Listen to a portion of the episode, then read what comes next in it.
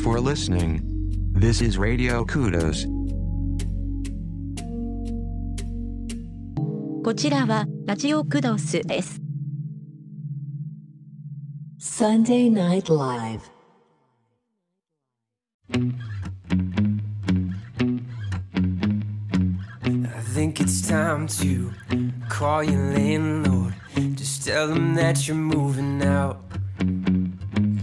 Yeah, you're tired of his stupid rules anyway. I think it's time to pack some boxes. We'll load them up into my car. We'll leave your mattress by the road and drive away to my place, My place, your place. your place. A little hideaway,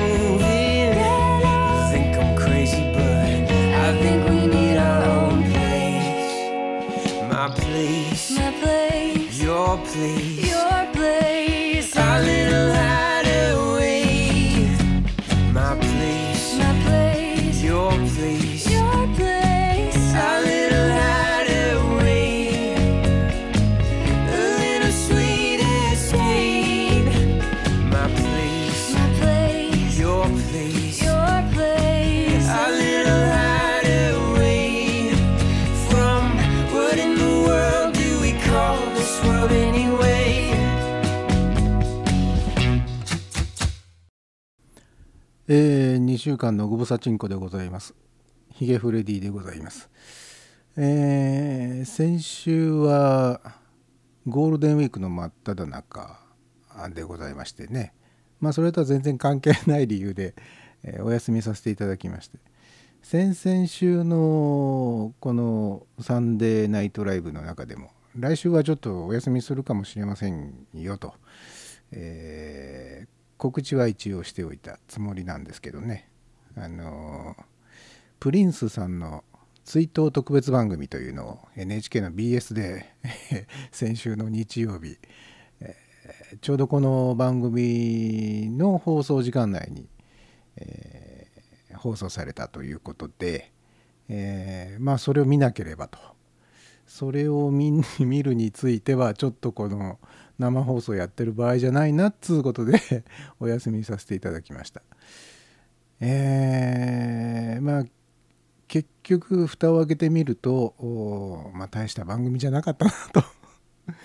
結構期待値が高かったせいもあってですね。うん。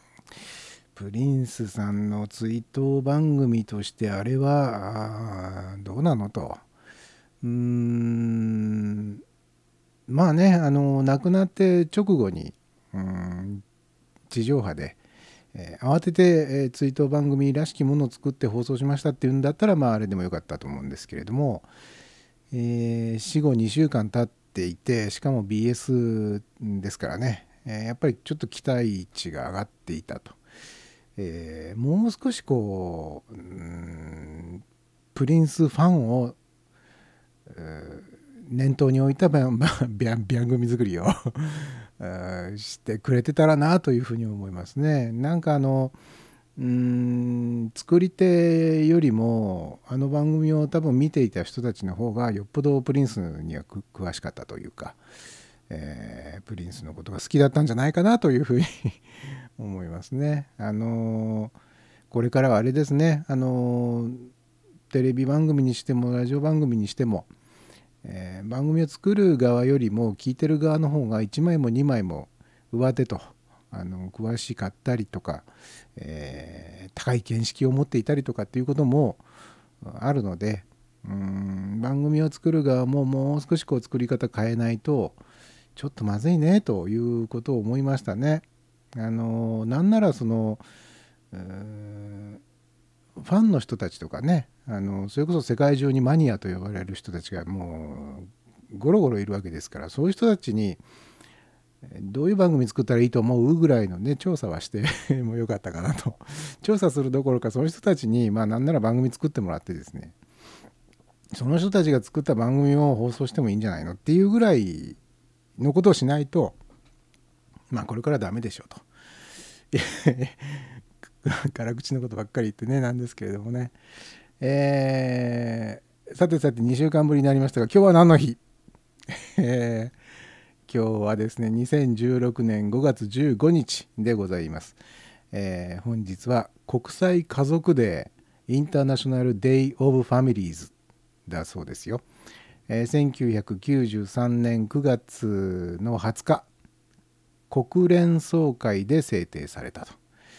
えー国際デーの一つと書いてありますけれども国際デーというのは何でしょうか、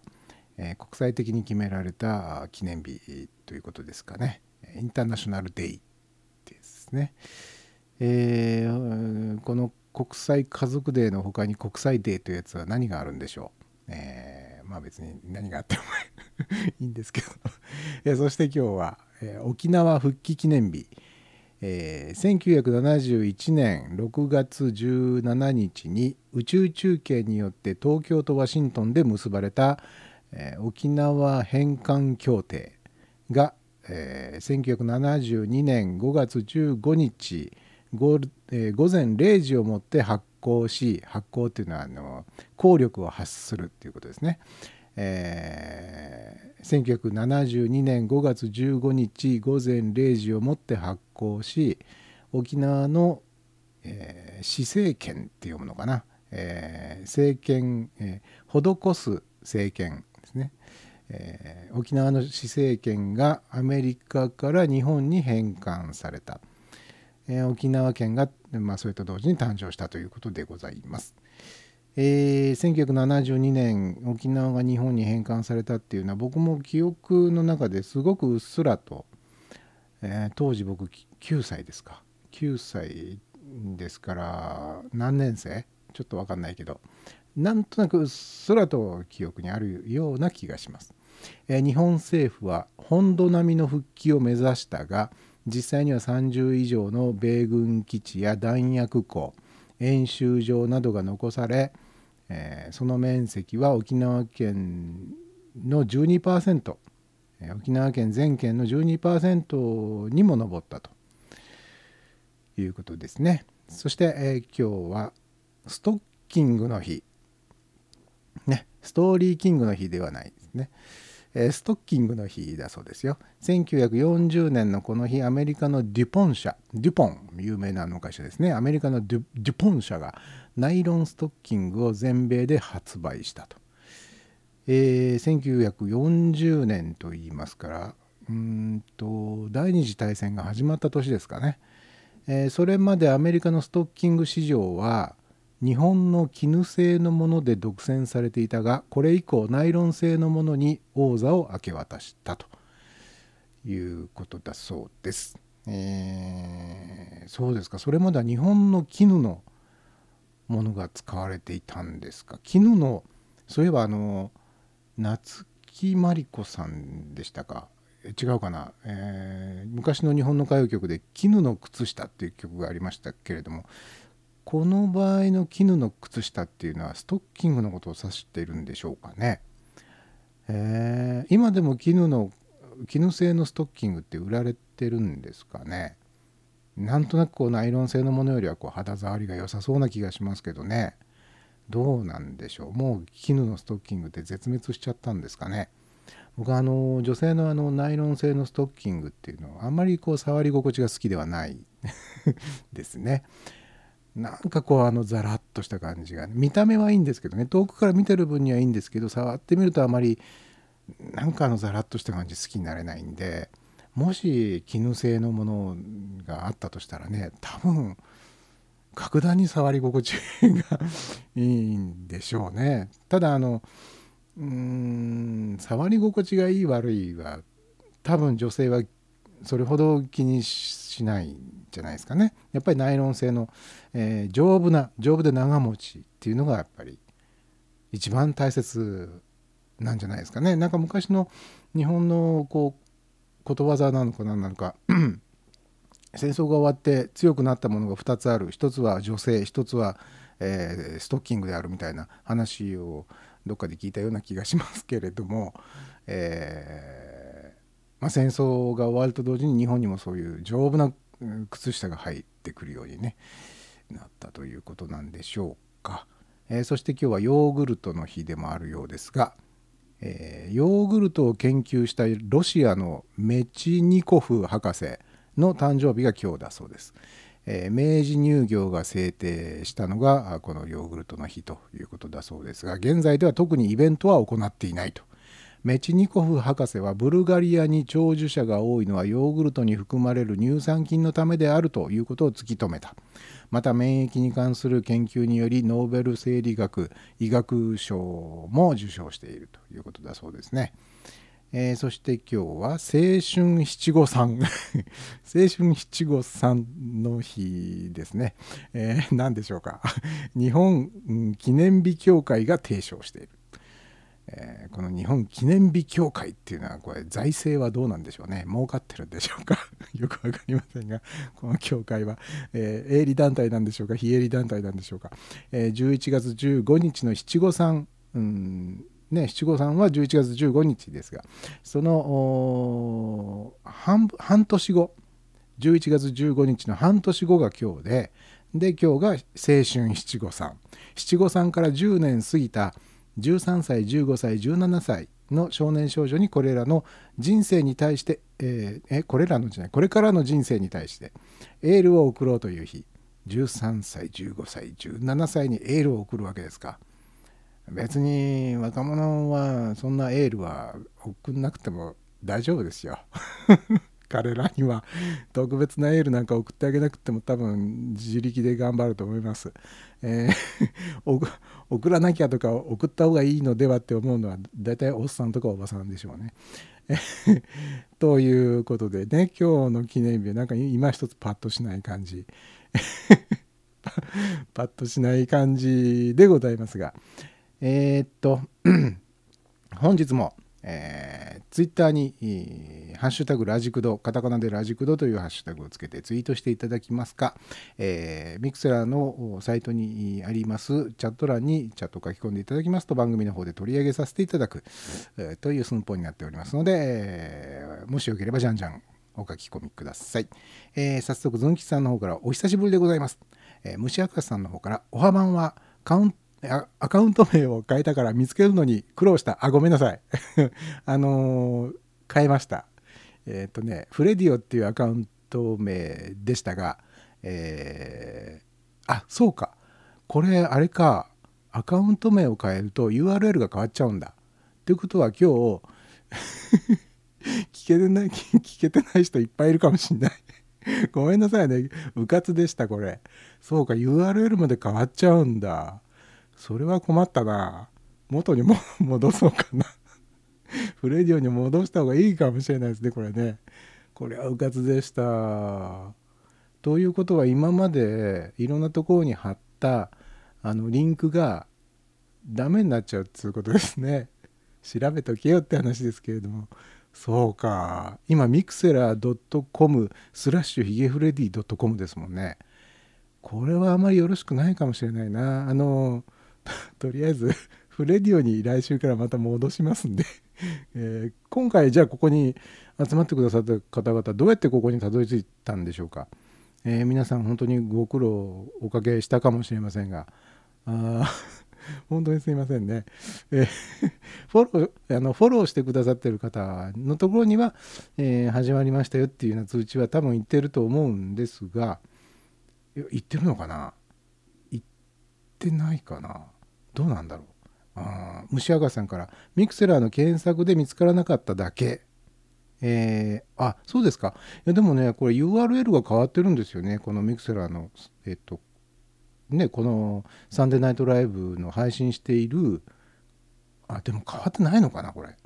僕も今までブックマークに入れてる自分のページから飛んできて入れたってことはあ使えてるってことか。どういうからくりなんでしょう。今僕がこう開いているブラウザーでは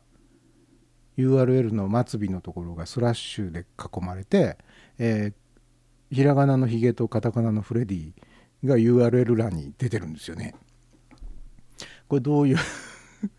まあでもアクセスできてるんだからいいのかな？いいのかな？うん。まあでも問題なさそうですね。なんとなくチャット欄見てるとね。気づかなかったとかフォローしてフォローしてくださってる方は多分問題なくねうん来れると思うんですけれども例えばえっ、とツイッターに、えーリンクを載っけてるんですけどねいつもコピペで。そっちのリンクはミクセラー .com スラッシュフレディオスラッシュなんですよ。でも今配信してるのがスラッシュヒゲフレディスラッシュなのでまあどうなんでしょうね。あんまり気にしなくていいっていうことかな。このこと。ちょっとこれもう一回ちょっと調べてみてもしあの URL 的にこれまずいぞっていうことでしたらまた来週からあのフレディオっていうのに戻すかもしれません。うん、もしあのこれ問題ありそうだぞっていうようなことがありましたら、えー遠慮なく、えー、Twitter もしくはミクスラーの、チャット欄の方に、えー書き込んでいただければと 思います。なんか番組開始早々ちょっと焦っちゃいましたね。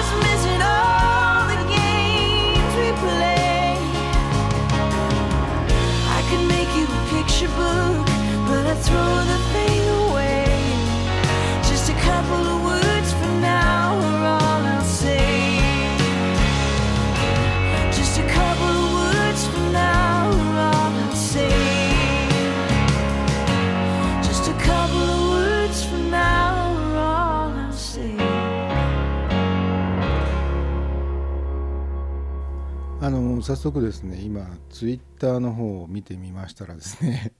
チルニーさんがねチャットができないっていう書き込みが上がってるんですよね。えっとね、えー5分前にね見つけられないんですけど、えー5分前にチャットができないです。4分前にツイッターのリンクからはいけてるんですが iPhone のアプリから入れ入れないのでチャットができない、え2分前にログインしてる人転校してみて。1分前に見えてるんだろうか。悲痛なツイートがいくつも上がっておりますが。えっとこれどういうどうしたらいいのかな。えーっとやっぱり URL が変わってるのがまずい。のかもしれないですね。ちょっとこの URL を一回 Twitter の方に流しておいた方がいいのかな。えーっとねちょっと待ってくださいよ。ならなならじゃない生生ならではのこのバタバタ感がね、えー今あの Twitter の方でラジクドのアカウントからえーちょっとツイートをしておきます。主にチルニーさんに向けてね。えーっと今夜の えーよいしょ。サンデーナイトライブは、えーこちらの不注意で、えー URL が変更になって、えーしまっております。えーチャットできない人は、えーこちらの URL からアクセスしてみてくださいね。えーで、よいしょ。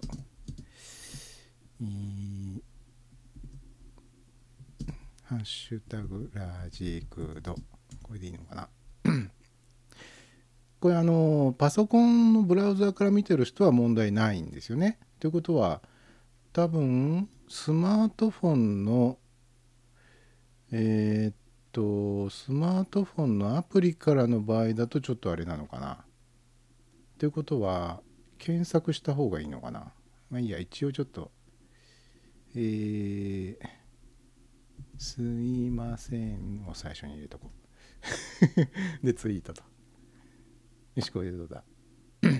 すいません。今夜のサンデーナイトライブはこちらの不注意で URL が変更になってしまっております。チャットできない人はこちらの URL からアクセスしてみてくださいね。これでどうでしょう？本当にね。あのー虫明石さん。とにかく変更したらお知らせしてくださいよ。本当に。いやこれお知らせしなきゃいけないような変更だと思わなかったんですよ。これユーザー名を変えただけなんでね。URL まで一緒に変わっちゃうなんて聞いてないよ。本当に。聞いてませんでしたよこれ。本当に。でも URL にねヒゲフレディっていうねひらがなとカタカナってこれどう思います？あでもこれあれか。ひらがなとカタカナは URL では使えないから、えーなんか文字コードみたいになってますね。まあこういう日もあると。ね。まあいいじゃないですか。紆余曲折しながらあのー頑張って聞いてくださいよ。えーでえー、あチルニーさんの方から2分前に「聞こえてるんです」あ聞こえてるんですか。じゃああれか。どうどうしたらあのねまだチャット見れません？だとするとねどうしたらいいんだろう。これ URL が変わったことが原因ではないのかな。うーん。URL が原因じゃないんだとしたらちょっとどうしたらいいか僕わかんないっす。うーんと聞こえてるアクセスはできているけれども iPhone のアプリから入れない。え？入れないツイッターのリンクからはいけているってことはブラウザーでいけてるってことですか？で iPhone のアプリから入れない。うーんということは iPhone のアプリでまあとりあえずあの来週からはフレディオにまた戻しますけど今週の場合は一回ねえっとミクセラーのアプリで検索かけてみてください。ヒゲフレディで検索かけてみてください、えーひらがなのヒゲとカタカナのフレディで、えー検索をすれば多分大丈夫じゃないのかな？大丈夫だといいなっていう感じです。えー、ああそうですかチルニーさん今日はとりあえず Mac から書きます。ああも、う、Mac がもし使えるようでしたらすいませんねめんどくさいかもしれませんがそちらで、えーよろしくお願いします。でももともとあれですよねあの iPhone のミクセラーアプリってチャット欄が途中までしか読めなかったりとかねうーんするんでちょっとあれは直してもらわないといけないんですよね。あの Android 用のミクセラーアプリだとちゃんと、えーチャット欄が全文見れるんですけどなぜか iPhone 用のうーんアプリはな最初の何文字までみたいな制限がかかっちゃってるっぽくってですね、えーチャットがね全文見られないんですよね。うん、これはなんでこの前ねえーっと Android 用も Mac 用もあ Mac じゃないや、えー iOS 用もミクセラーのアップデートがあったんですよねアプリの。でこれで治るかなと思ったらどうも治ってない。治すつもりがないのか。それともそういう途中までしか読めないぞっていう不平不満がミクセラーの方に届いていないのか。直したくても直せない事情があるのか。その辺はちょっと分かりませんけれども。どうもこう、ま、あの iOS 用のミクセラーアプリっていうのがいまいちですね。あの、うん、聞くだけなら別に問題なく聞けるんですけど。チャットを楽しもうと思うとちょっとねなんでこんな仕様になっちゃってんだろうなっていうところはちょっとありますけどねなのですいませんあの iOS からお聞きの皆さんあのチャットを楽しみたい方の場合はブラウザーで、えーご覧になった方がいいかもしれないですね。えーアプリを使わずにということでなんとか、えー頑張ってください。えっとね そんなわけであの先週はあのゴールデンウィークでございましたがね、えー皆さんどんな風にお過ごしだったでしょうか。うーまあ、僕の方は、えー結構 Hulu をいっぱい見てましたかね。あの待ちに待っていた、えーテレビドラマのシリーズが2つ Hulu で、えー公開が始まってですね、えーシーズンいくつっていうのがね1年ぐらい待たされましてなかなか公開されずにいつになったら公開されるんだろうと思ってたのが2つポンポンと公開されたんでもうこれはっていうんでバーッと見まくりまして一つは「フリンジ」というねあの J.J. エイブラムスが作った、えーテレビドラマですねアメリカの。でもう一つが、えーパーソン・オブ・インタレスト」まあ、これも J.J. エイブラムスが作ったアメリカのテレビドラマこの2つがね、えーやっと新しいシーズンが、えー公開されまして、まあ、本国アメリカではもうずいぶん前に、えーもっと先まで進んでいてもうあの完結していたドラマだったりするんですけどなぜか Hulu の公開がね途中まで行って止まってたんですよね。なので、まあ、それをバーッと見たりとかですね、まあ、日本のドラマにも結構ハマっていたんで、まあ、これはゴールデンウィーク入る前だったですかね。あのうんと先々週のこの番組でもちらっと言いましたかね。堤えーなんて人でしたっけ。堤幸幸彦さん。ね。という方の継続とスペックとあともう一つ日テレ系で単発で放送されたドラマとか見て、えーまあこの人面白い人だなっていうのがすごくよく分かって。あのーまあそれはいいとして。それはいいとして。ねまあ、えー本当にあのストリーミングで楽しむドラマ三昧。もう最近ね本当にあのあんまり Hulu でも映画を見なくなっちゃってですねテレビドラマばっかり見るようになっちゃいましたね。今日もあのこの放送を始める直前前直前までえーっとね「ザ・ビッグバン・セオリー」っていう、えーテレビドラマをずっと見ててああと2分ぐらいで終わるのにあ放送の開始時間になっちゃったっつってもうって思いながら配信 この配信を始めたんですけどね。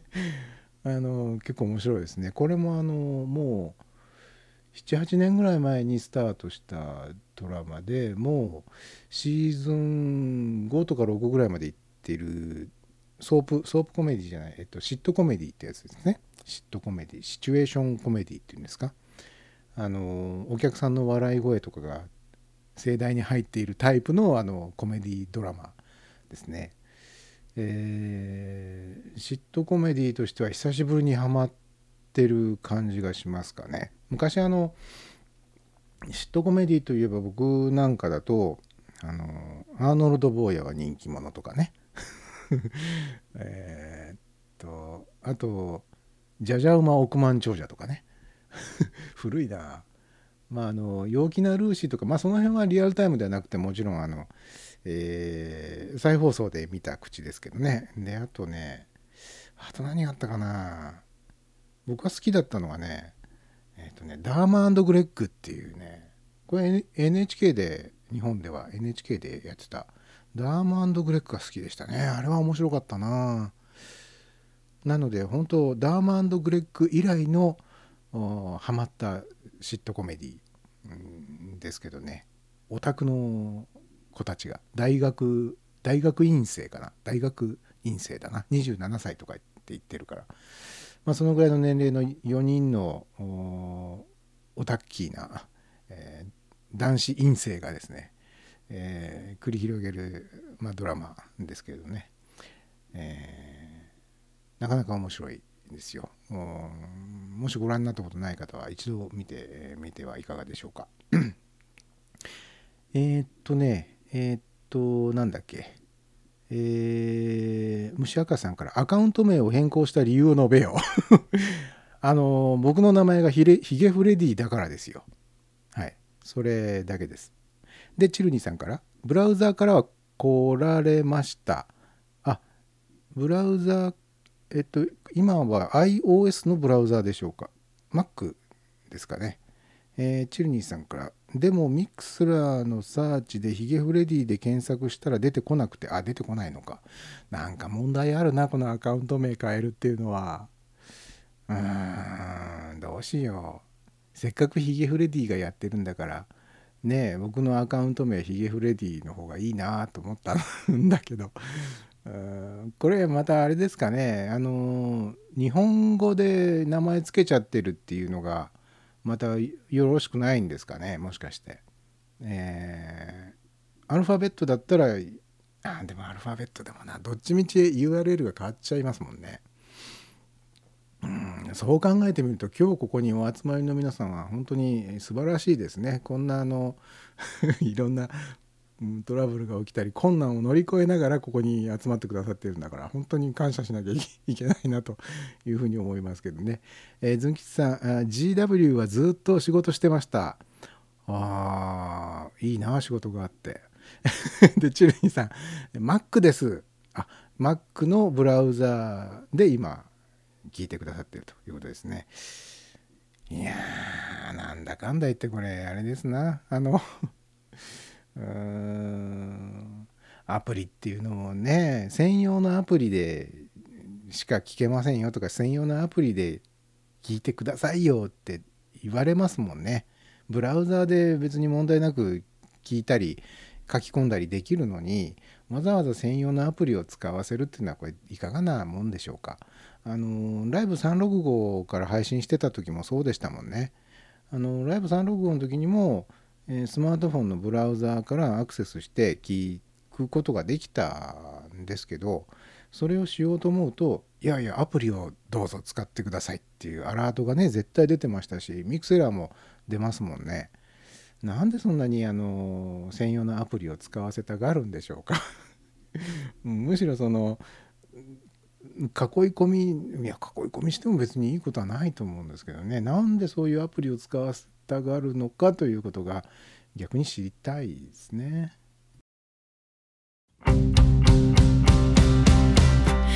I'm a dreamer, and you're a dream come true of great big wonderlands and mysteries. You're going places, and I'm there at your heel, a little out of breath and out of reach. I wanna shout you're my favorite escape. You roll like thunder. Please shake my world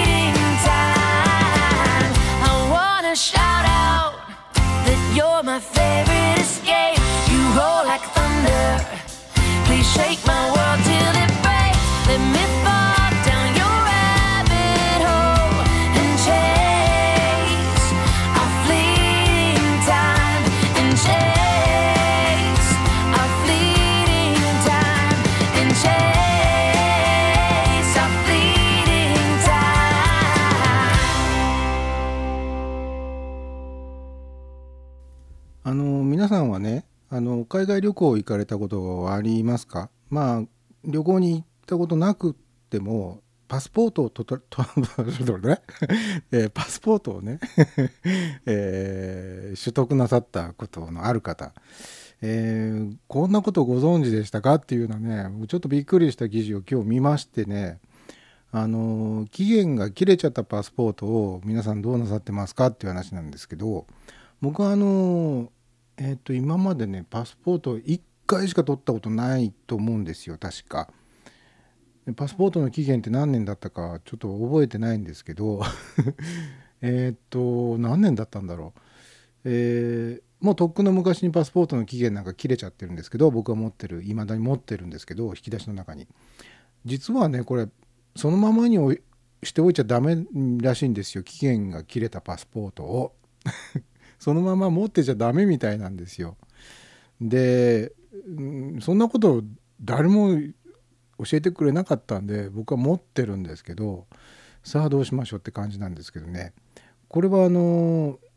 まあ、更新をすれば例えばその古いパスポート、まあ、あの車の運転免許証と同じかな。更新をしていく。何年ごとにね。更新をしていくでしょ。で、まあ、例えばその車の運転免許証は更新をすると古い今までの免許証は、まあ、どうしても手元に置いておきたいっていう場合はいやあの古いやつくださいって言うとくれますよパンチで穴開けて。ででも何も言わないと、まあ、没収されるというか、えーまあ多分廃棄処分されるんでしょうね向こうのね、えーの係の人がね。でパスポートの場合は、まあ、その更新をしなければそのまま手元に残るわけですからその残ったパスポートをどうすべきかっていうのに関しては僕は教えてもらった覚えがないんですけど実際あのパスポートっていうのは個人の持ち物ではなくて厳密に言うと国の持ち物らしいんですよ。なので、え期限が切れたパスポートはあの国に返還するっていうね一応その正式にはそういう形になるっぽいんですけどちょっとね記事によりますとですね えっとねどこどこ？あそうそうパスポートは国の所有物なので法律で返納が義務付けられている。返さなきゃいけない。そもそも私たちの手元にあるパスポート。驚きですが実は個人のものではなくて国の所有物だということをご存知でしたか？と。外務省のホームページにもパスポートは国の公文書でありその所有権は国にあり名義人にはこれを所持し法律の範囲内での使用が認められている。使わせてあげているんだよと。あなたのもんじゃないよ。これ使わせてあげてるだけだからね。っていうことですね。と書いてあると、えーそのため当然ですが期限が切れたら国に返さなければなりませんと。その意味で大切に保管し更新時には古いパスポートを提出する必要があるのですねと。だからまあ次にもう一回ねパスポート新しくしたいっていう時にじゃあ古いの持ってきてくださいって多分言われるんでしょう。古いの返してねって多分言われるんでしょうが次にパスポート更新しない人の場合は普通に持ってますからね これでいいのかなっていう疑問は、まあ、残りますよね。で、えーただ更新を終えてボイドとされたボイドっていうのは VOID、ね、無効っていう意味ですね。えー更新を終えてボイドとされたパスポートはどうすればいいのかと自分で勝手に捨ててもいいのかと、ね、でそこで実際にパスポートセンターの方に問い合わせてみたと。でそうすると2つの選択肢があるよというお答えが返ってきたそうですよ、えーまず1つ目自分で処理をする処分をする。えーパスポートの更新を終えると古いパスポートにボイドというスタンプが押されたり、えーパンチで穴が開けられたりします。この作業は国への返納義務を果たしましたよという意味になるそうで、えーこの作業を終えたらあとは自由に処分していいということだそうです。えーただパスポートは個人情報が満載このまま公園のゴミ箱に捨てるというような不用心なことはしちゃダメですよと、えーパスポートセンターの方も助言してくれましたが、えー自宅でシュレッダーにかけるかハサミなのでハサミなどで徹底的に切り刻んでから処分すべきだということですよ。ただまあこの表現がちょっとね曖昧といえば曖昧なのでねあのボイドっていうスタンプを押したりパンチで穴が開けられたりすればもう国への返還義務は果たしたってもうその段階で果たしたよっていうことなのでその後別にシュレッダーかけようがどうなねしようがしまいがまあ義務を果たしましたよってことだったらまあ持ってていいんじゃないのっていうふうにも思いますしね。現にあのパスポートってやっぱりこういついつどこの税関通りましたよっていうスタンプがパンパンパンパンってまあ何度もね、えー海外旅行に行かれた方なんかは特にでしょうけどああ懐かしいなと。この頃にここに行ったなと、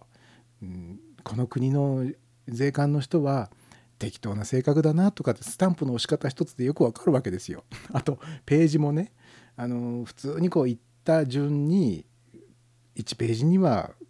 スタンプをしてその次には2ページ目に押してくれるかと思いきや適当なページパッと開いてポンと押されたりするわけで順不動になっちゃったりしてるわけですよ。ああいい加減だなと 日本人だったらそういうところちゃんと几帳面にちゃんと頭からページをこう埋めるようにスタンプをしていくはずなのに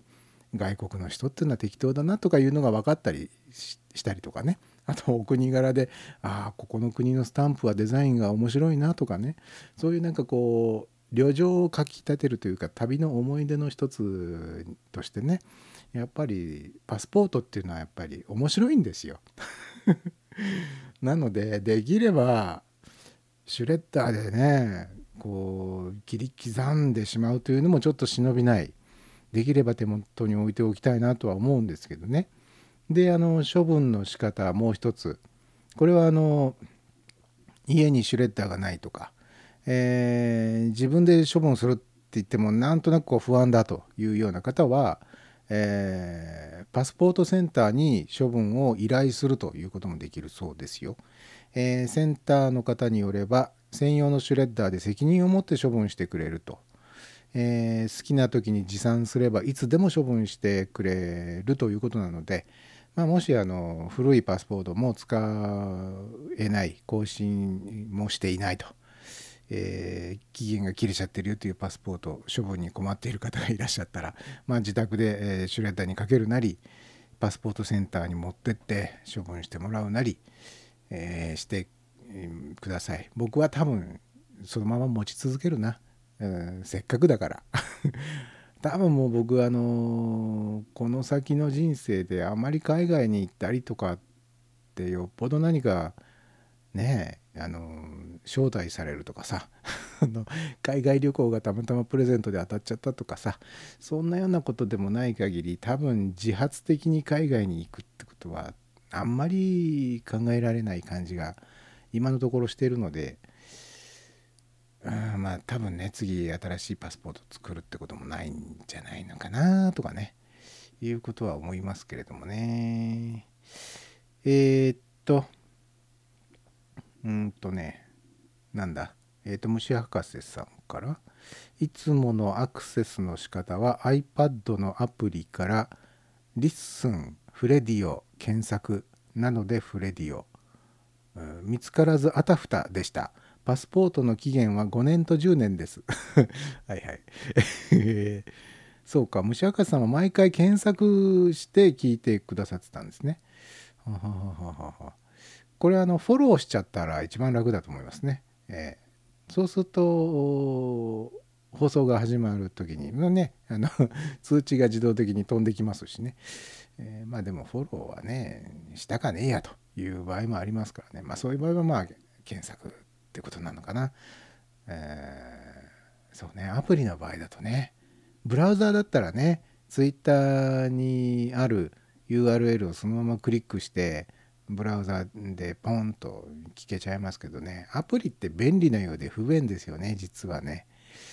えーチルニーさんから「パスポート取ったことないから知らなかったです」いやパスポート取ったことのある人でも知らないんですって。僕みたいに。で虫明石さんから、えー昔の渡航記録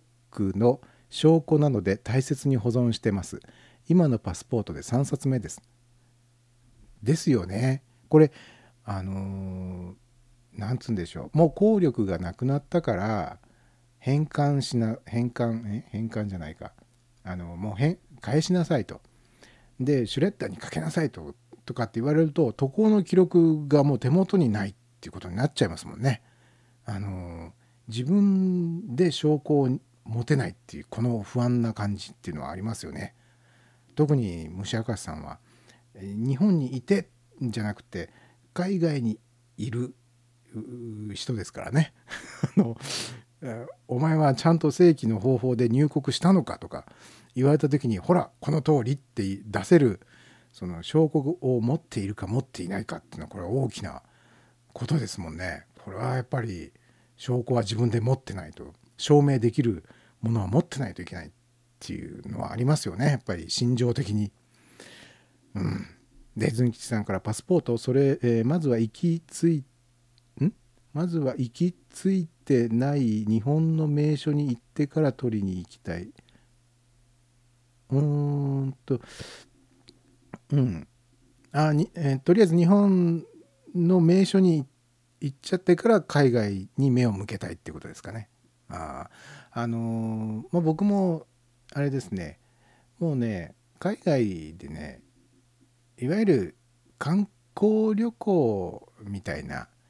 目的で行きたい場所ってあんまりもうない感じがするんですよね。それよりもやっぱり日本かな。日本のねまだ行ってない場所あ会ったことのない人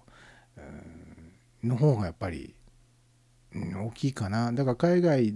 に行くとしてもその先にあ会いたいこの人と会いたいっていうような人がいる場合はそこに行きたいんだけどそうじゃなければただ景色を見るためとかなんかこう世界遺産の建物を見るためとかそういう理由では多分僕はあまりもう海外に対しては興味がうんあんまり持てない感じにってきてるかなっていう、うん、感じはしますかね。えー、あそうだ言うの忘れてました。あのね今日お送りしている曲はあの今まであのサンデーナイトライブはえ過去にフレディオから配信したポッドセーフシャッフルのプレイリストをそのまま持ってきて、えー流してたんですけど今回はまだポッドセーフシャッフルでかけたことのない新しい新しく見つけてきた曲だけで今回は構成したいと思います。えーまあ、サイド B にはおなじみのコーナー「あ悪いのは君じゃない」をお送りする予定ですけれどもそれ以外の曲に関しては最近見つけた新しめの、まあ、曲が新しいかどうかわからないですけど最近見つけた曲だけを集めて、えーお送りする、まあ、そういう意味でちょっとスペシャルな 夜かなという感じもあーあたりなかったり。あというわけでね 今ちょっとねえーっとねちょっと待ってくださいよ。うんとね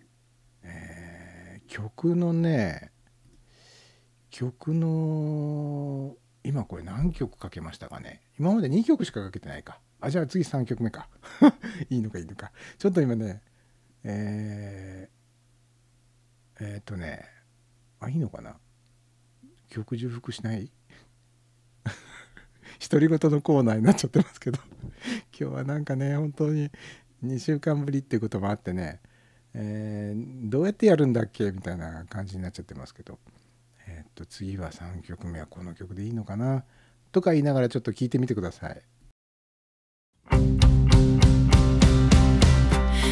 I'm a dreamer, and you're a dream come true of great big wonderlands and mystery. これさっきかけましたよね大丈夫か自分あれ3曲もうかけたのかうーんということはえー前代未聞かもしれないですねか途中まで聞いてあこれやっぱりさっきかけたよねっていうね。えーっとね。えっとねどうしようか。うーんとね。じゃあいいや。えーっとね。サイド B にかける予定だった曲を 今ここでおかけしましょう。「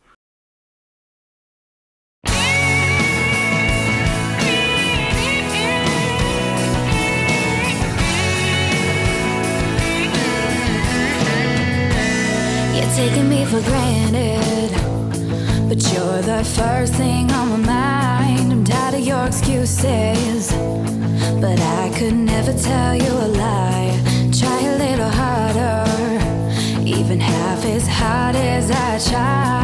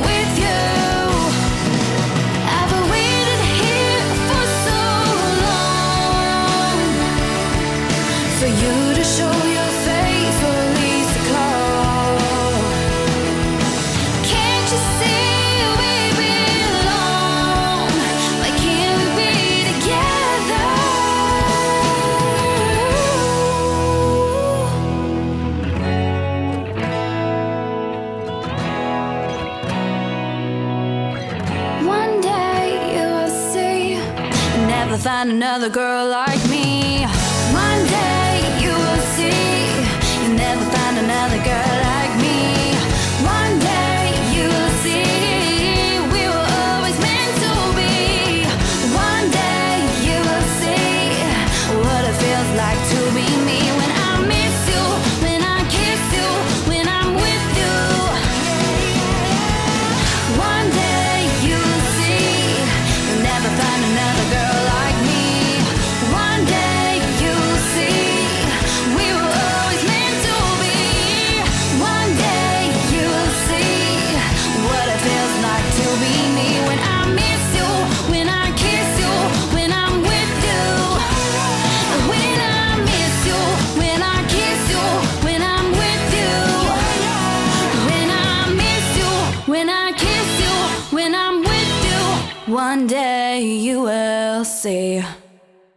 もう本当にね今日はドッタンバッタンしちゃってすいません。あの最初の URL がおかしくなっちゃったっていう件とねえ 同じ曲2回かけて途中でブツッと切って さっきもかけましたよねみたいなね。あそういうようなことがあるから生は面白いということでね。あのユニットバスのカーテンなんですけどね。突然話変わりますよ。ユニットバスっていう、まあ、あの今僕が住んでいるマンションも、えー一応ユニットバス的なものがついてるんですよ。ただあのトイレとお風呂は別々でお風呂がそのユニットバスってやつですねあのプラスチックのボックスみたいなやつの中にこう、えーバスタブがあってシャワーがついてて、えーまあ、洗う場所があってっていうねそういうものなんであのシャワーのカーテンっていうのはついてないんですけどこれあのビジネスホテルとか行くと、えーまあ一般的ですよね。このユニットバスの中に便座があってその脇にバスタブがあってその敷間仕切りのところがこうカーテンがぶら下がっててでまあお風呂入る時とかシャワー浴びる時にはそのカーテンをガラガラガラっとこう閉じてですね。で水しぶきが、えー便座の方に行かないようにするっていうね。あれ僕どうも使い方が下手みたいで。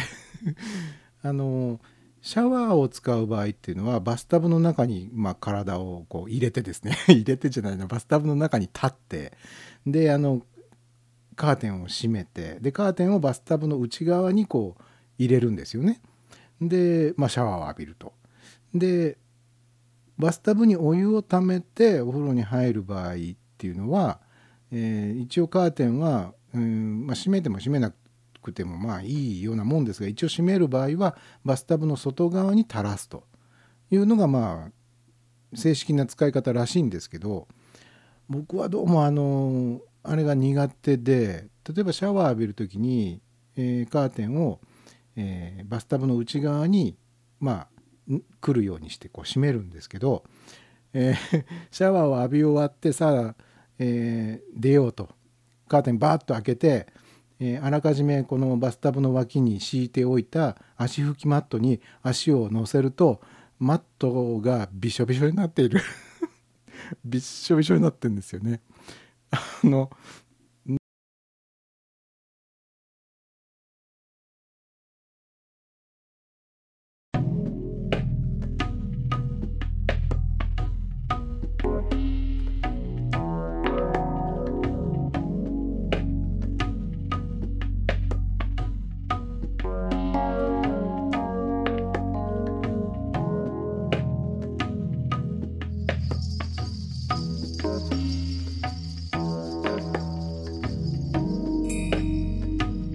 for listening. This is Radio Kudos. こちらはラジオクドスです。Welcome to Sunday、またしても 今度はトークの途中でブツッと切れましたね。えー、サイド A が終わる時間を全然見てませんでした。突然なんかアラートがピュッと出てあれ？あと何分で終わるんだろうって思ったらもう終わってましたね。どこまで、えーこれオンエアに載ってたんでしょう喋りが。えー 今日は本当にバタバタ。大丈夫でしょうかね。こんなバッタバタは最初一番最初に初めて生をやった時にもうこんなバタバタにはなってなかった。ね。本当ならばサイド A が終わる間際にねあのサイド A が終わったら一旦放送がプツッと切れちゃうので、えーサイド B になる時にあの一回ねアプリを叩き起こしてくださいねみたいな一応今まではねずっと説明をさせていただいておりましたが今回はそれすらも 言うことができず、えー あれですよ。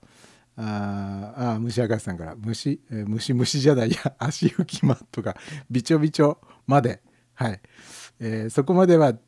届いてましたか？そうなんですよ。あのね、えーユニットバスでシャワーを浴びて、えーシャワーのカーテンをパッと開けて、えーマットの上に足を乗せるとマットがびちょびちょになっている。これあの上手にちゃんと入れる人っていうのは足拭きマットがびちょびちょになってないものなんでしょうか。なんでこんなことになるのかなって僕はあの一応自分なりにねまああまりにも毎回びちょびちょになるもんですから。なぜどういう経路でこの水は足拭きマットにまでこう達しているのかなって思うとですねあのシャワーのカーテンってきっちりこう閉まるってことはないですよね。右端左端。どうしても隙間が空きますよね。そこにシャワーの水がバーッと当たるわけですよ。であのホテルのシャワーのあの水の勢いっていうのはすごく強いじゃないですか。あのだからそのビューッとこう壁にね、シャワーのお湯がバーッと当たってその壁伝いにトゥルトゥルトゥルトゥルトゥルとこうバスタブの外側に水がこう流れて落ちていってるんでしょうね。で結局足拭きマットがびしょびしょっとなると。あれどうやったら防げるんでしょうか？もっとあの足拭きマットをバスタブから遠い場所に引けばいいんですかね？あのーでもあんまり遠くにすると今度あのあんまり意味をなさないような気もするしあのびっちょびちょすっごい嫌なんですよ。すっごい気分悪いんですよ。嫌な気分になるんですよ。すっごくね。でチルニーさんからバスタブの内側にシャワーカーテンを入れればべちゃべちゃにならないのではいや毎回内側にしてますよ。あのーちゃんと内側にカーテンをちゃんと閉めてますよ。だけど水がすっごい勢いで両脇からあのージョボジョボジョボジョボとこういってるんですよ。あれほんなんとかなりませんかね。あとねもう一つねこれあのびちょびちょ問題とは違うんですけどあのああいうユニットバスね便便器があってその隣に、えーバスタブがあってでまあその便器の、えー便器とバスタブの間のあたりに洗面所みたいなのがあってそこで歯磨いたりするわけでしょ。であそこってね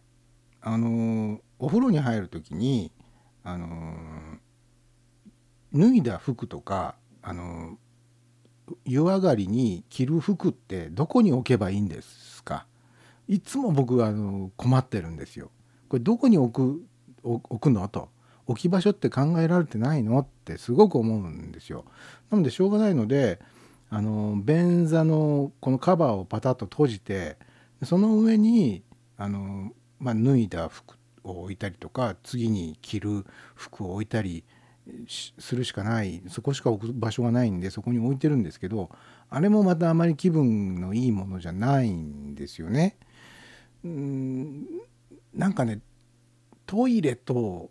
お風呂が同じ空間にあるっていうことがまずまずもって嫌なんですよ。なんでこんなこう綺麗にしなきゃいけない場所とこう あのうんことかおしっこのあのエリアが同じ部屋にあるのっていうね。このあのあれですかね。考え方自体が日本人的なんでしょうかね。どうもね。いや100歩譲ってですね。同じ空間に、えートイレとお風呂があるのはいいとしましょう。せめて脱いだ服を置く場所と、えー着替えるための新しい服を置く場所をなんとか考えてもらえないものでしょうかね。皆さんどうしてるのかがすごく知りたいです。例えば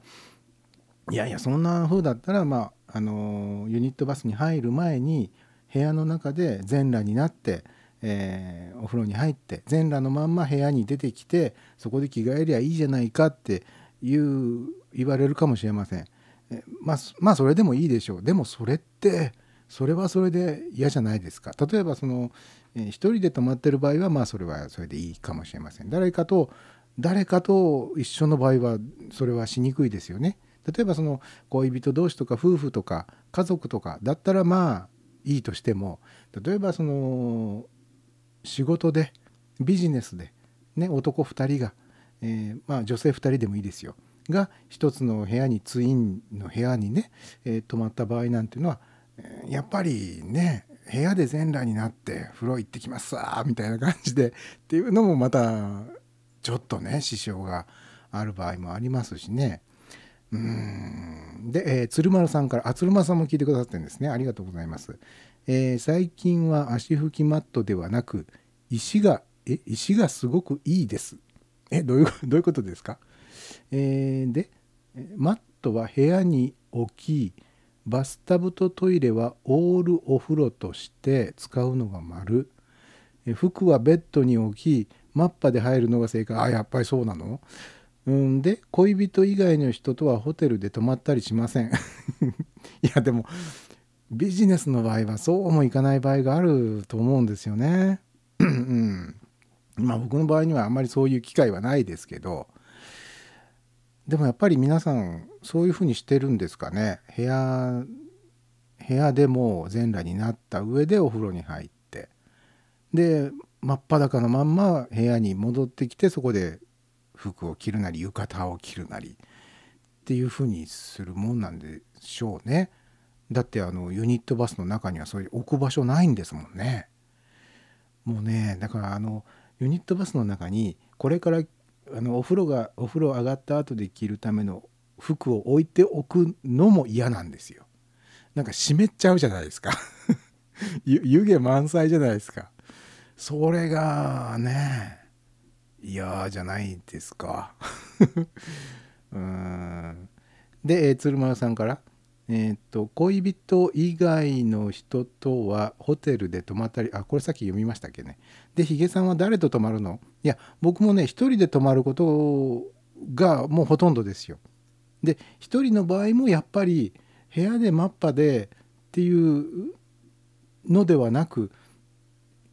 服を着たまんまさあ風呂に入るかっつって入っちゃうんですよねあそこに。なぜか。入っちゃうんですよ。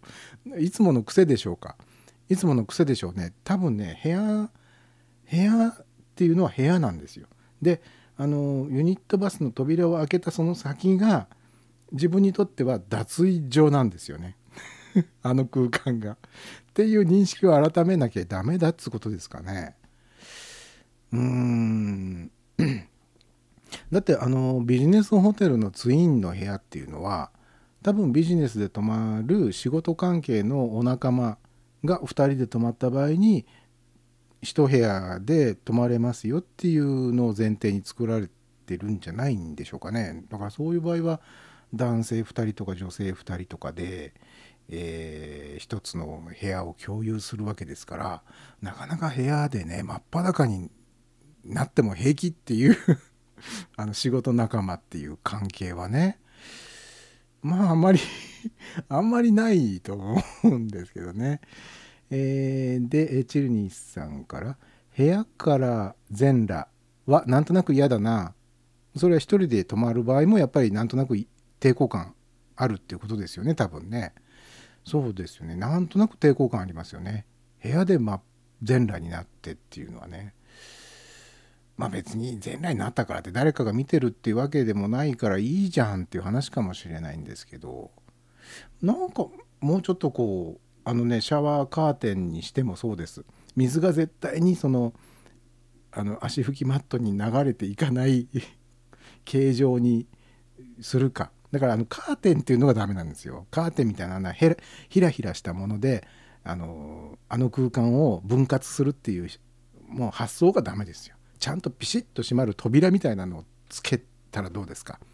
もしくはあのちゃんとしたアコーディオンカーテンみたいなガラガラガラガラガラピシッってもう絶対にこうしぶきが外側に出ていかないっていうあんなね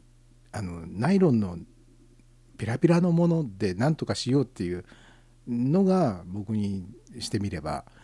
そんないい加減な そんないい加減な方法をいつまでやる気っていう気がどうしてもねしちゃうんですけどね。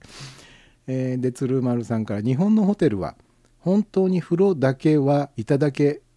なお いただけない」っていうことですね。本当に風呂だけはいただけないですよね。温泉タイプのホテルをできるだけ選びます。ああなるほどね。まああのビジネスホテルでも中にはあの大浴場みたいなのがねあの用意してあるところとかもありますしね。だからまあそういうところだったらまあ、えー大浴場を使った方がま気分よくもうバーッとこう水しぶきなんか上げ放題っていう もうなんなら泳げるよっていうぐらいの開放感で行けるからいいんですけどねまあでも大浴場わざわざ行くのも面倒だしなっていう部分もまああったりねしますしね、えー、デズム吉さんからホテルではバスタオル巻いているん？バスタオル置い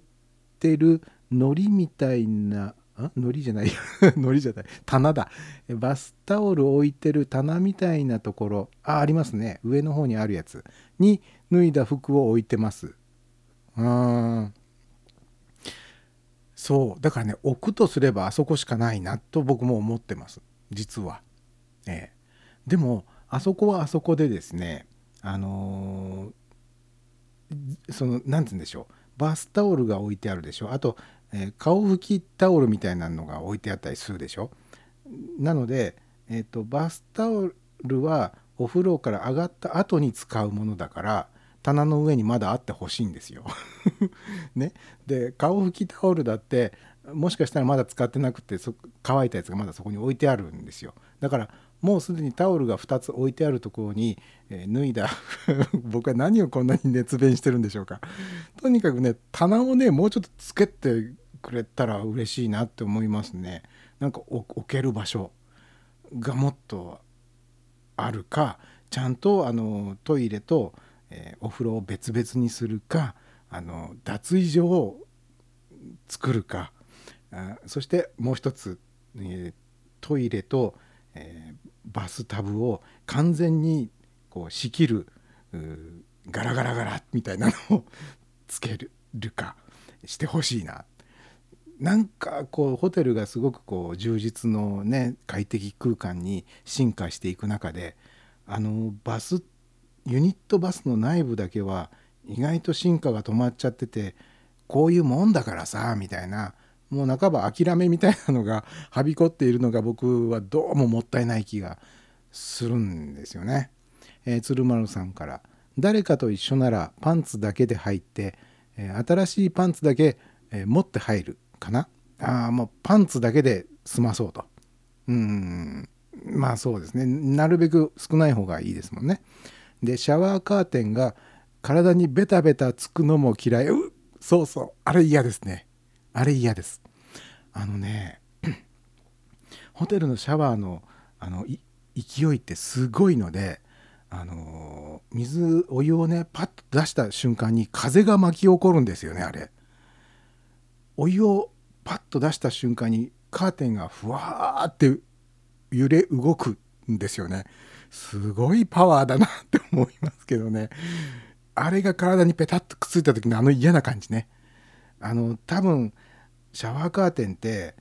そんなにあの泊まる人が変わった時にまあお部屋は掃除するでしょうけどカーテンを新しいものに付け替えるとかっていうことは多分してないと思うので前に泊まった人も多分ペタッとくっついたんだろうななんて思うと気持ち悪いな。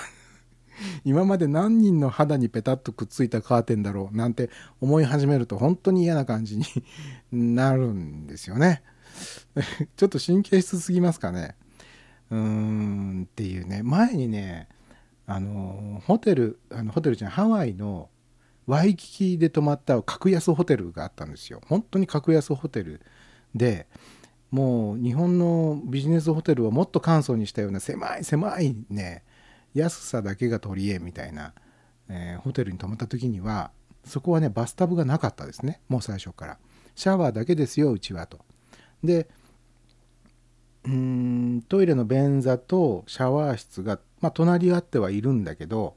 えーシャワーだけなのであのシャえーカーテンがガラガラガラガラっとねこう L 字型に角角に L 字型のカーテンがこうあるので一応ね密室風になるっていうね。でシャワーもね、えーシャワーヘッドが固定なんですよ。ホースが伸びてきて、えーいろんなところにお湯が当てられるよなんていうのがなくてもすんごい上の方に 天井近くのすんごい上の方外人用の身長なんでしょうねあれ。すんごい上の方に固定のシャワーヘッドがついててもうそこから出てくるお湯でなんとかしなきゃいけないよっていうようなのがあってもうここはなんかこうアウシュビッツかっていうような思うくらいのなんかすごくねあのー嫌な気分に 暗い気分になるね。コンクリート打ちっぱなしみたいな。それもコンクリートもねもう黒ずんじゃっててね みたいなのがあったんですけどまだねバスタブのないもうシャワーだけですよと。うん、あのお湯を張って浸かるなんてこと最初から考えてませんシャワーだけですよって割り切っちゃった方がよっぽどいいと思えるような感じのホテルに泊まったことありますけどあのーまあもうちょっとね考えて 考えていただけないかなというふうにね思いますね。えっとあそうだごめんなさい。サイド B が始まったので例の、えー名物コーナーをやらなければいけないんですけども、えーサイド B 始まってからもう20分近く経ってますね。今日はバタバタで本当申し訳ないです。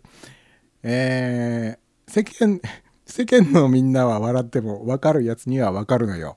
えー悪いのは君じゃないのコーナーが始まりました。始まったのか本当に、えー無理やり始めます。えーまあ一見ねあのー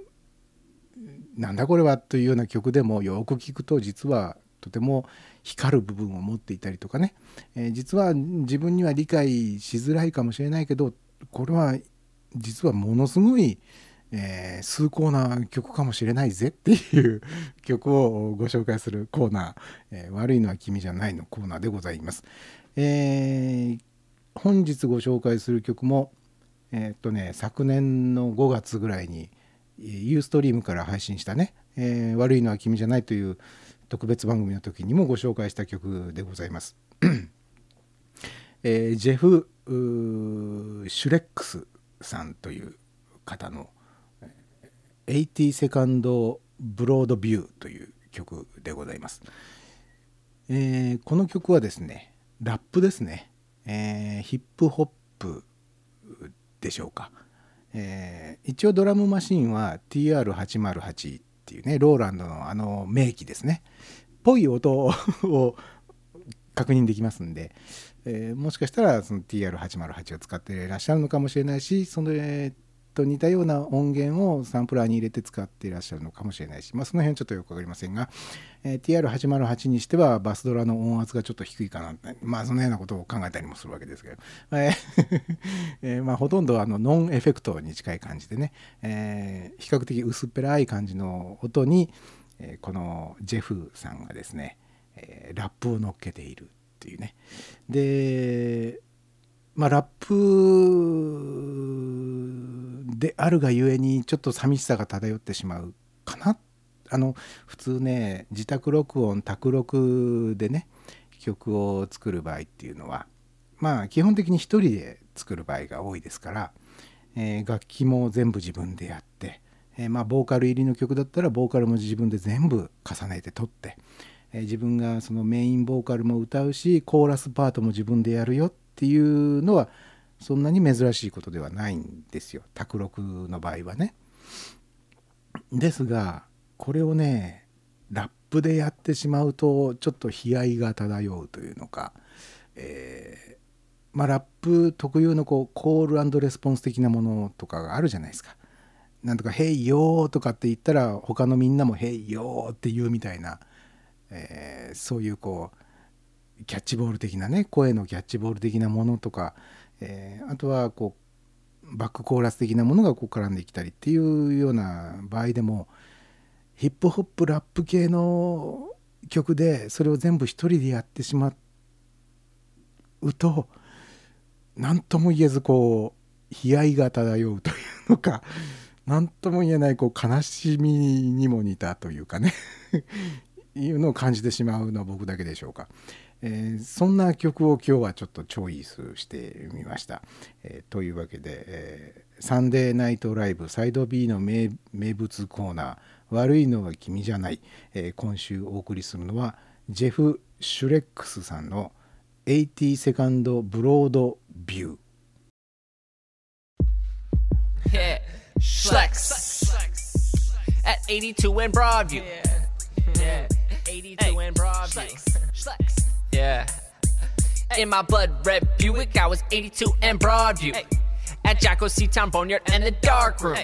Then the gum dude, Chuck Chin made my ties. All my people fresh like we were damn McDonald's French fries. Went out to the west side, hit up West 130. Uh. Took Brook Park to 150, listening to Ron Dirty. No hurry, took 480 East, Jennings to Cleveland. Picked up my girl at West 6, where the whole city been breathing. Had trapped at Ohio City. Up over Carnegie. Got a pitch rag, Great Lakes. Pitcher went fast like Charlie Nagy. All my people cipher. Please run the freeze. Run the First we to Lakewood, stop at Huntington Beach. Beach. Crocker Park, South Park, Legacy Village. Last night we to Peabody's. Damn right we killed it. I've been on the move, nope, not one of us been hiding. I'm from 82 and Broadview, and you know what I'm driving. My blood red Buick. Blood red Buick in my blood red Buick at 82 in Broadview, 82 in Broadview, 82 in Broadview. My blood red Buick at 82 in Broadview. Used to burn pipes on turnpikes. Boy, I've been sober, chasing after that loot, yelling pull that loot over. In my blood red Buick, need oil, don't got a liter. Hit 271 for the loot at Lee and Cedar from 44147. 44147. Uh. You can catch me cruising in 43607 to 43606. I hit I 75. North Loon up here from Toledo to the beach side. I've been on my own, I'm about my country. I stay in states and I ain't about litter. So throw away your paper plates. Brecksville and Palmer, what's poppin'? I live in Minneapolis, then moving out to Wisconsin. Chopping up this beat. Corey Sherry, Avon Lake. Uh. This my first original. Drop 16s on 808s. Uh. I've been on the move. Nope, not one of us been hiding. I'm uh. from 82 and Broadview, and you know what I'm driving. My blood red Buick. Blood red Buick. Yeah, my blood red Buick at 82 in Broadview. Ah. 82 in Broadview. 82 in Broadview. My blood red Buick at 82 in Broadview. In Norfolk, Virginia, I was cruising down Tidewater. To Little Creek, I took the tunnel quick to Portsmouth. Back when I had my Taurus. Now I got a Buick. Y'all been in the lies, but me I speak on true shit. Uh. Now I'm in Eau Claire. I get that old paper come. I was at the fields. Now I'm at Old Stadium. I've been on the move. Nope, not one of us been hiding. I'm uh. from 82 and Broadview, and you know what I'm driving. Uh. uh.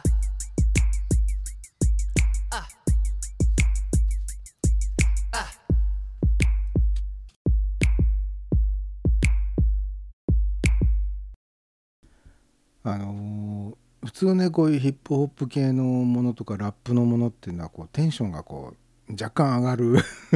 感じっていうのがね、えーまあ、やる側も聞く側も多少のこうテンションアップっていうのが あるものですがこの方のこの曲の場合には本当こう平常心が保てる感じがね するんですね。えー曲のタイトル僕あの「80セカンド」って、えー今ご紹介しちゃいましたけど今聞いてたらね「80 82N」って言ってますね。82かな。セカンドではなかったですね、えジェフ・シュレックスさんの、えー 82N ブロードビューという曲を聴いてもらいました、えー、虫明かさんから「今日悪いのが誰かは明白ですが」と、えーそうですね、え今日悪いのは私です。本当にねまた喉が鳴りましたけどね 今日は本当今までの僕のこう生のね、えー歴史の中で最も悪い最悪の生 かもしれないですね。本当に不祥事不祥事っていうか不手際が連発しておりまして、えー今日この場にに居合わせることができた方は、えー本当ラッキーだなと、えーいつもは本当見事なねたもあの縦板に水みたいな、えー一切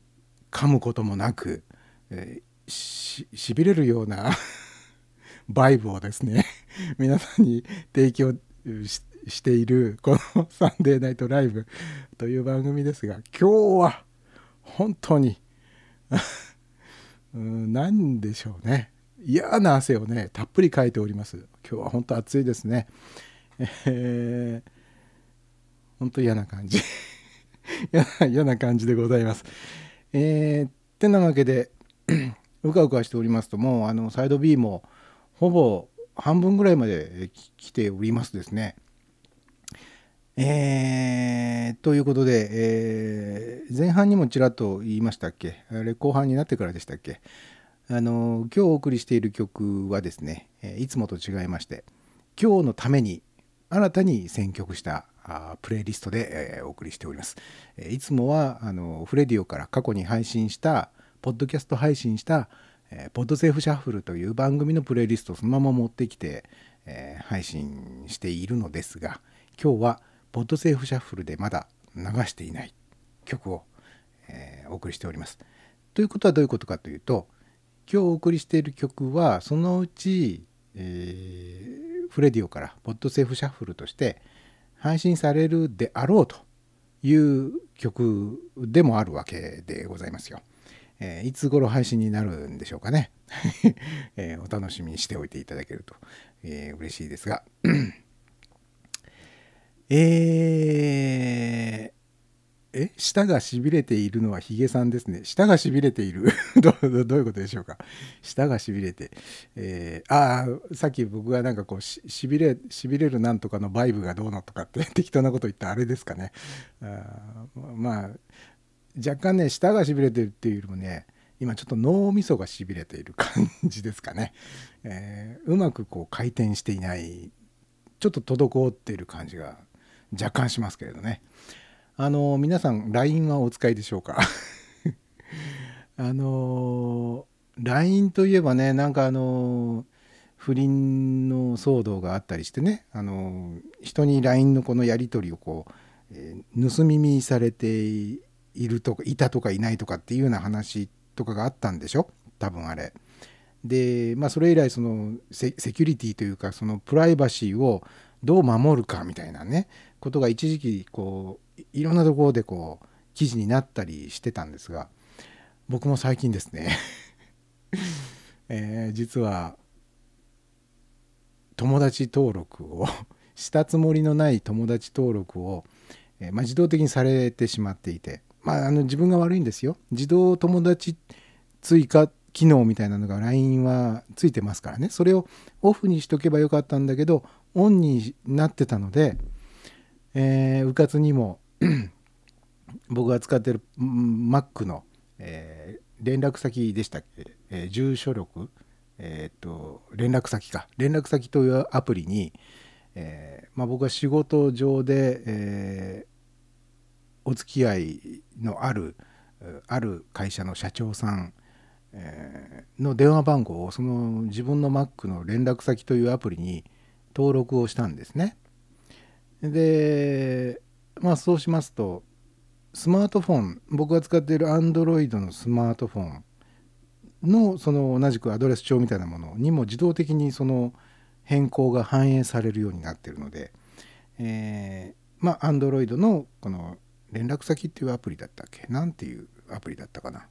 えーまあ、とにかくそういうアドレス帳的なものにその社長さんの、電話番号が自動的に登録されてで Android に入っている LINE アプリがその連絡帳を、まあ、逐一目を光らせておるわけですよ。で、あ、新しい電話番号が入力されたぞと、登録されたぞというのを見つけ出して、えー、寄せばいいのに、その、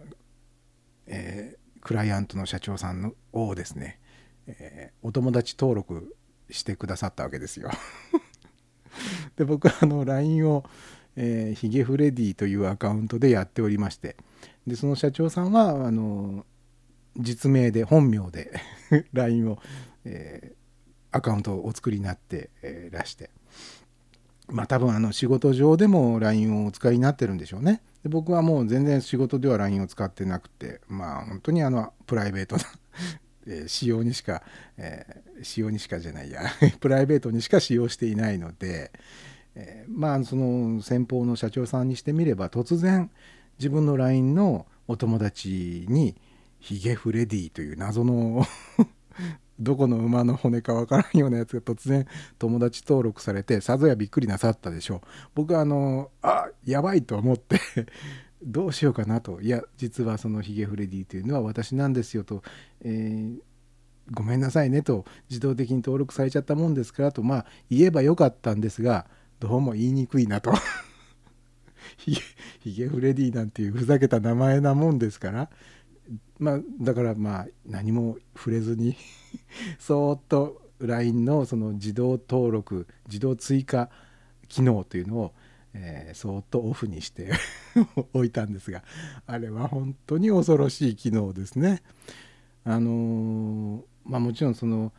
今まで連絡先が分からなかった、えー友達とかとうーん、まあ、電話番号を介してとか他のそのメールアドレスを手がかりにしてつながることができると、えーいうメリットもあるわけですよ。でそういうメリットがあるから僕はその機能をオフにせずオンにしておいたんですが まあ昔、えー仲の良かった友達ではない人ともつながってしまうんだなっていうことが今回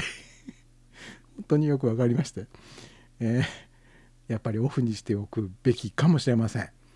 えー恐ろしいですねもう本当に最近は恐ろしい。であの これは LINE とは違うんですけど例えばそのこれ Mac のあれカレンダーかな？カレンダーとかあと Google カレンダーとかまあいろいろなのを僕は連動させてるんですけどそうするとね、えー明日は誰々さんの誕生日ですみたいなアラートが、あのー Mac にピロロンと出てきたりするんですね。でもね その人その誰々さんっていうの名前を見ても誰だかわからないんですよ。というのも普段はそのハンドルネームでお付き合いをしている人だったりするんでしょう多分。で僕はその方の本名を知らないわけですよ。なので本名で「誰々さんの誕生日ですよ明日は」って言われても誰だろうこの人って すごく思うんですねだから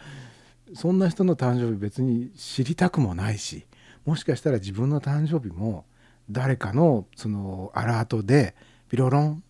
えー明日は〇〇さんの誕生日ですよって勝手に表示されてる可能性もあるわけでしょ。なんかそれもまた面倒くさい怖いなっていうね。でまあその誕生日なんて別に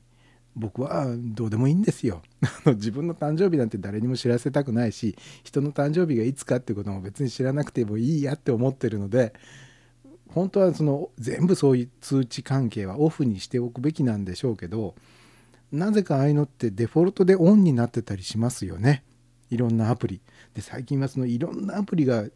水面下で勝手にリンクしてるんですよ。シンクしてるのかな。だからこっちのアプリでオフにしててもあっちのアプリがオンになってると自動的にスルッとこう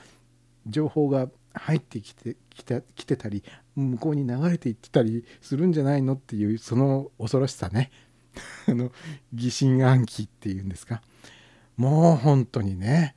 だからあの LINE もね 友達の自動追加機能っていうのをまあオフにするとかね。それから自分の電話番号を知ってる人から友達登録っていうのを自動的にされないように。それを許可しないよと。自分の電話番号を知っていても自動的に友達登録されてしまうのを、まあ、こちら側から防ぐという意味で、まあ、不許可にしておくとかね、まあ、あとそのこの前のねあの不倫の時のこの LINE のやり取りがいろんなところにこう漏れていったっていう時なんかでもどうやらあのスマートフォンでやり取り普段しているやり取りをパソコンから同じアカウントでログインするともう丸見えだよというようなことがねどうもそういう原因だったらしいのでそれもやっぱりブロックしたいとなれば、えー一つのアカウントでやり取りがその表示できるのは、えスマホだけとかこのスマホからだけですよとか端末をこうあっちの端末からも見られるしこっちの端末からも見られるよっていうのはそれは便利な機能なんだけどもうそこは便利さをね犠牲にしてでもこの端末でしか見られないよっていうせ、えー設定にしておくと。ね、他の端末からログインをさせないというふうにしておくとか。あとはまあ、えーまあパスワードでねロックをかけるというような、まあ、古典的なやり方も必要かもしれませんしね、えーまあそういうねいろいろとこうこれはやっといた方がいいよとかこれはやっとかないとまずいよっていうようなことがまあまああったりするので新しいアプリを使い始めた時っていうのはちょっとこう注意しないとね いけないなという感じがねすごくこう するんですよね。別にあのやましいやり取りなんか全然してなくってもですよ。ね。普段こうネットでハンドルネームでしか活動していない人がいきなり本名を 先方様に、えー知らされてしまったりとか逆に、えー本名しか知らない相手に自分のハンドルネームを送りつけてしまったりというような 事故は何としても防ぎたい。防ぎたいでしょ？防ぎたいので。とにかくこう人とコミュニケーションを取るアプリっていうのは、えー、うかつに手出すと怖いよってっていうお話をさせていただきました。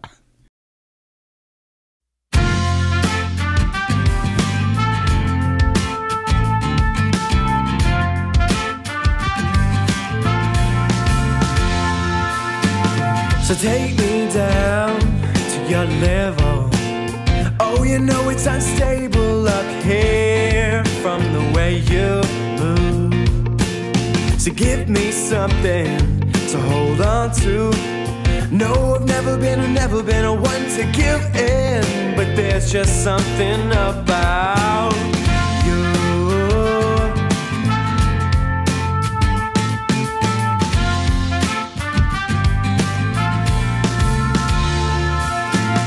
So come on up, cause we can make headroom. In this room for one bedroom, you know that we can make room for two. So if you're good, then I'm better. With us just never leaving this room. But your past foul place from your earlier days has left you all alone. Put me in a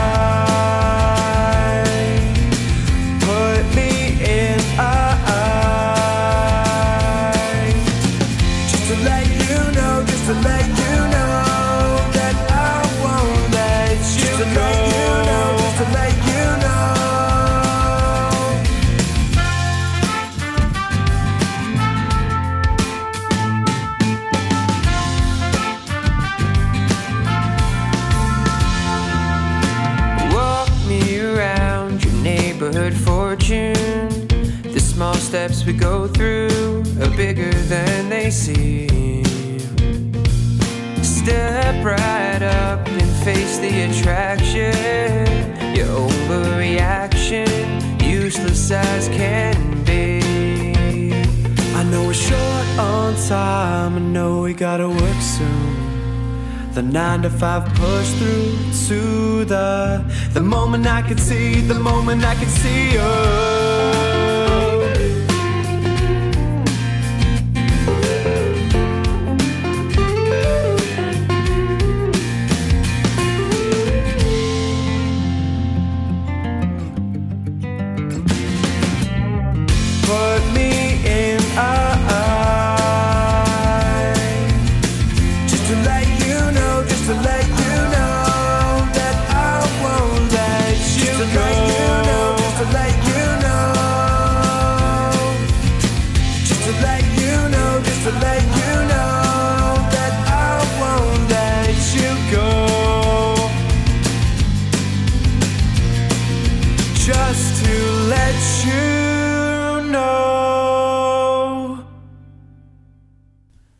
あの iTunes ストアがもしかしたら音楽のダウンロード販売をやめるかもしれないよっていうニュースがね何日か前に流れましたよね。で、まあ、どうやらその後にアップルの人が「いやいやそんなことはないよ」って言ったらしいんですけどどうでしょうね。あのあのですね昨年 Apple Music っていうのが始まりましたよね。そのストリーミング定額月々いくら払えば聞き放題みたいなね。でまあそれ始めたからもうダウンロード販売なんかしなくていいやって思ったのかどうなのか わかんないんですけどね。うーんアップル側が「いやいやそんなことそんな事実はないですよ」と言ったってことはまあないのかもしれないですけど僕はいやこれはあり得るなっていうふうにはちょっとは思ってるんですけどね。えー、っとですねそれに関する記事これはあのアップルが否定する前に出た記事ですけどね。えー iTunes ストアといえば音楽ダウンロード販売を世界に広めた立役者的存在ですがアップルが2年程度でこのビジネスから撤退する計画があると音楽関係ニュースメディアのデジタルミュージックニュースが業界関係者からの情報として伝えていますと。アップルとしては iTunes ストアでの音楽ダウンロード販売からえー、Apple Music でのダウンロード違う違う、えー、Apple Music でのストリーミングに切り替える計画があるとのことですと、えー、iTunes、この記事ね徹底的にね iTunes ストアのことを iTunes って書いてるんですよこれね iTunes っていうのはアプリの名前です iTunes ストアっていうのがこの音楽のダウンロード販売に関わってるサービスの名前なのでこれは間違ってるぞっていうふうに僕は思いますけどね。えっ、と、まあそんなことはいいや。えー、iTunes ストアでの音楽ダウンロード販売は最盛期の2012年には39億ドルの売り上げを持つビジネスでした。えー、で、当時と比べて縮小したとはいえ、2019年って言いますから今から3年後には6億ドルの売り上げが見込まれていますと。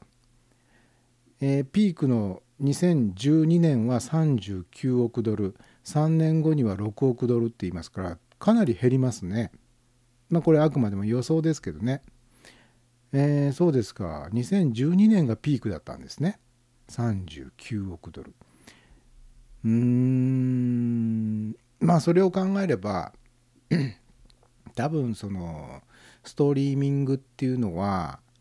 まあ今とりあえず右肩上がりのサービスでしょ多分。でこの先ももっとこう右肩をぐんぐん上げていこうとしているわけでしょ。でそれに対してダウンロード販売はどんどんこう右肩が下がっていってるわけでしょ。なんかまあその今今どのくらいの感じなんでしょうね。そのダウンロードの方がまだ多い多分多いんだと思うんですけどこれが逆転して、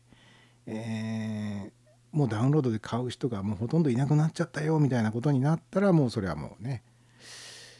自然的自然にねそのダウンロード販売はもうやめますと。いうことになってもおかしくないんでもう3年後には6億ドルにまで落ちるってことが予測できてるんだったらじゃあいつ頃やめようかなぐらいのことは多分ね、えー、アップルさんも考えてるでしょうからね、まあ、全然こうあながちデマではないだろうなと。いう気はしますけどね。でこれに関連してですねえっ、ー、と世界の音楽売り上げにおけるストリーミングはどうとかね CD はどうとかっていうことの話です、えー、国際レコード産業連盟はですね、えー、これちょっと古い記事ですけども先月ですね4月12日にですね2015年の世界全体の音楽売上が前年比3.2%増の約150億ドルだったと発表したと。でここ20年ほどで最大の伸びだったとこれがね。えー音楽データを受信しながら再生するストリーミング配信が45.2%増ええー5年間で約4倍になったという。でこれが、まあ、売上が3.2%増えたことの大きな原因理由だと、えー言いますけれどもうんインターネットなどを通じた音楽配信の売上高は10.2%増の約67億ドルとなり全体の45%を占めた。一方 CD などの音楽ソフトは4.5%減りシェアは39%ところがこれは日本においてはどうかというと日本ではいまだに CD のシェア CD などのって書いてありますから CD とあと何が含まれるんだろう。ちょっと何が含まれるのか分かりませんがまああの日本では CD などのシェアがまだ4 40じゃない75%もあると。え世界的に見ると39%なのに日本ではいまだに CD などが圧倒的に強いっていうね。最近あのよく耳にするフレーズでねフィジカルっていうフレーズがありますね。フィジカル。フィジカルがどうのって。まああのーアナログレコードとか CD とかそういう物質化されたメディアのことをまあフィジカルなメディアとかっていうふうにね言われることが多いようですけど日本人はこういうフィジカルなメディアが好きなんでしょうかね。それともそのそういうのが好きなわけではなくてそれ以外のメディアのこの流通の仕方例えばストリーミングとかダウンロード販売とかっていうものに対する苦手意識みたいなのが強いのか、うん使いにくいなと感じているのか、えーどっちなんでしょうね。僕もあの昔はこういうフィジカルなものに対する執着がものすごく強くて もうレコード何百枚持ってるとか CD は何百枚あるよとかこのレコードは本当に貴重なレアものでみたいなことを言ってみたりとかねそういう まあいわゆる普通に音楽好きな少年だったわけでフィジカル命だったわけですよ。このこのジャケはね一般に流通してるものとこれ違うんですよっていうようなことをね言ってみたりとか。んところがあの iTunes Music Store ね iTunes ストアの前身ですよね。え iTunes Music Store が、えあれいつ頃でしたかね、え2000うんとアメリカでは一足先に始まっててそれが日本では34年遅れたんでしたっけ？遅れてダウンロード販売っていうのが始まったんですよね。何年ぐらいでしたかね？日本で始まったのが2007年とか8年とかそのぐらいでしたかね。でそのぐらいの時にああもうこれからはフィジカルの時代ではないぞと。まあ当時はフィジカルなんて言葉使ってませんでしたけどね。これからはそういうまあ音楽を物質に変換して例えばまあ塩化ビニールとかねそういった円盤にこうプレスしてそれをトラックに積んで小売店に運んでそれをお店で買うっていうようなねそういう時代ではもうないぞっていう感じがねすごく強くあって黒船来航みたいな感じですよね。である意味音楽にとってそれはとてもいいことじゃないかなっていうねあのかつて自分がフィジカルにものすごくこだわりがあって、えーレア版だとかなんとか言ってたのとはもう本当に手のひらひっくり返したように、え実はそういうダウンロード販売とかそのデータによる流通っていうのは音楽にとってはとてもいいことなんじゃないかなっていうふうに思えるようになったんですよ。えーまあその辺の話は一曲聴いていただいた後にもう一回ちょっとしましょうかね。えあのねサイド A の時の教訓が今ありまして残り時間は気にしないとダメだぞっていう え教訓をね今生かしました覚え思い直しましたじゃなくて思い出しました。え というわけで一曲聴いていただきましょう。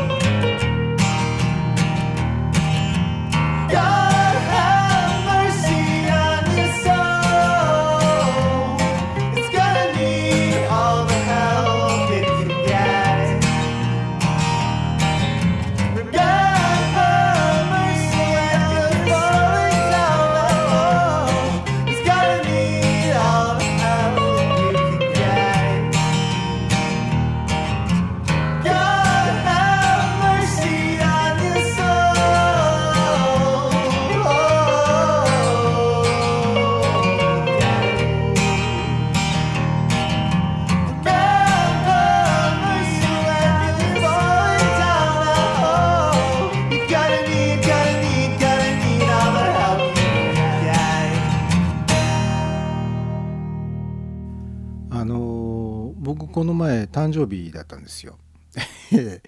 5日ぐらい前にね、えーおかげさまで53歳になりましてね、えー改めて53歳といえばですねもう立派に大人の年齢でございまして、えー53歳にふさわしい ふさわしい自分に慣れているだろうかっていうようなことをねふと考えてしまったりする、えーそうするとああ到底53歳じゃないなっていう。どう考えてももっと子供だよなという感じとね。あのーて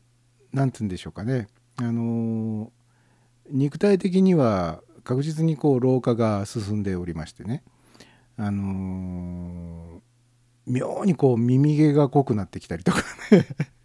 あの長い眉毛があところどころにこうピョンピョンと出てきたりとかね、えー えーそういうこと。あとあのお肌のこう張りとかはねもう本当にもう、えーなくなってきますし、えーシミのようなものもね、うんどんどん増えてきてますし。あとその、